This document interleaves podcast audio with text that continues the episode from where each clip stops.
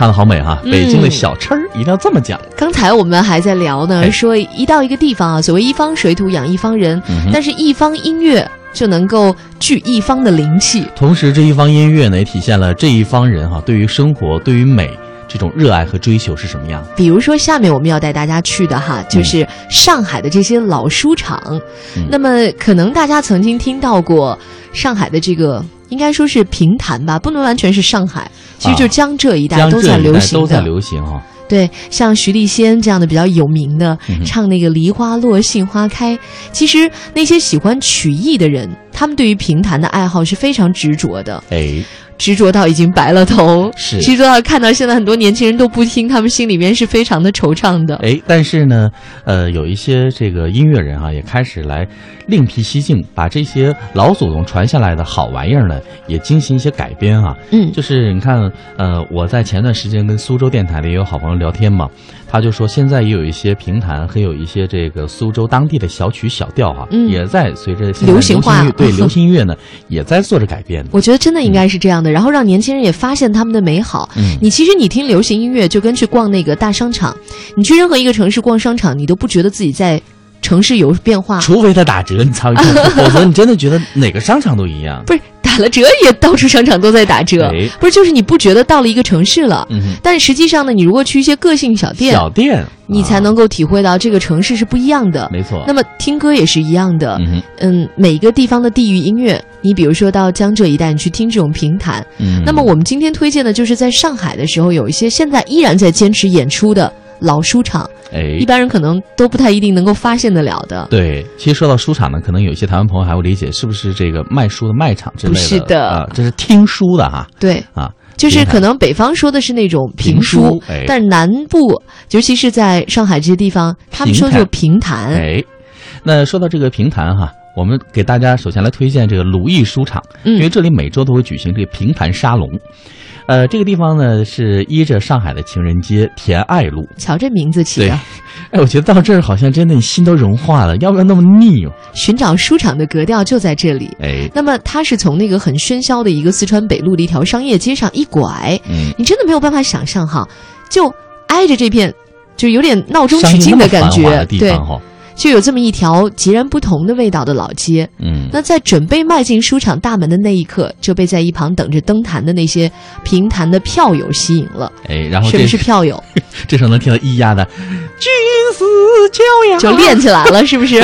你这这个你看，就就非常的有当地的味道了。对，票友就是那个爱好者啦，是是吧？然后他们已经爱好到了自己都可以上来唱的地步。嗯，这些长辈们呢，坐在石阶上拨弄着乐器，你其实真的是会有一种敬意油然而生，而且就像刚才那两嗓子一调，哎呀，一下子就被人吸住了。四六，君师教养我十六哈。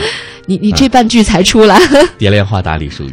再往这个鲁艺书场当中呢，你进去一看，你就会发现两边挂着字画，是，嗯，无形当中带着一些书卷气。没错，那唱评弹呢，一般是这样的一个造型了。刚才刘洋讲了，两边是字画，然后中间呢是方桌，哎，两边各一把椅子。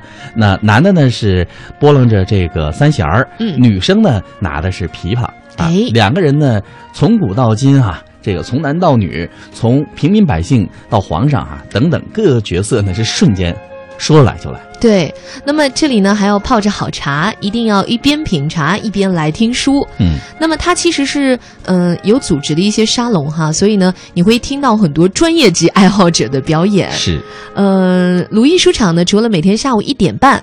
开演评弹之外呢，每周一的上午会举办沙龙，所以如果是旅游的朋友到上海，可能很多台商会到上海出差了，你肯定没有想到去寻找这个繁华上海的另外一面。嗯，那么他每周一上午的这个沙龙呢，就会给这些票友们提供一个表演平台，而且这里呢是一般十五天会讲一档书，呃，票价呢给这个是前排哈需要对号入座的票呢是一场才十块人民币，划算，非常便宜了就。五十台币嘛，嗯，然后后排要是不不介意坐后一点的话，一场才六块钱，是，真的好便宜啊，经济实惠。然后呢，这个呃还有一些优惠的优惠卡哈，如果您是在比如说昆山的话，啊，或者是您在南京的话呢，嗯，往这儿来，您可以办一张这样的卡，然后呢，七十五元一张就可以看这个十五档的书了。哦，就是把这一档书全听完，听十五场，听十五场。这里呢有很浓的人文气息，它紧挨着鲁迅纪念馆，所以呢，你听完书之后还可以到鲁迅纪念馆去逛一逛，嗯，呃，领略一下这位我国文学泰斗的历史点滴。当然，如果带着小朋友的话，虹口公园也是一个适合亲子游的附近的场所。怎么觉得想吃那五香豆？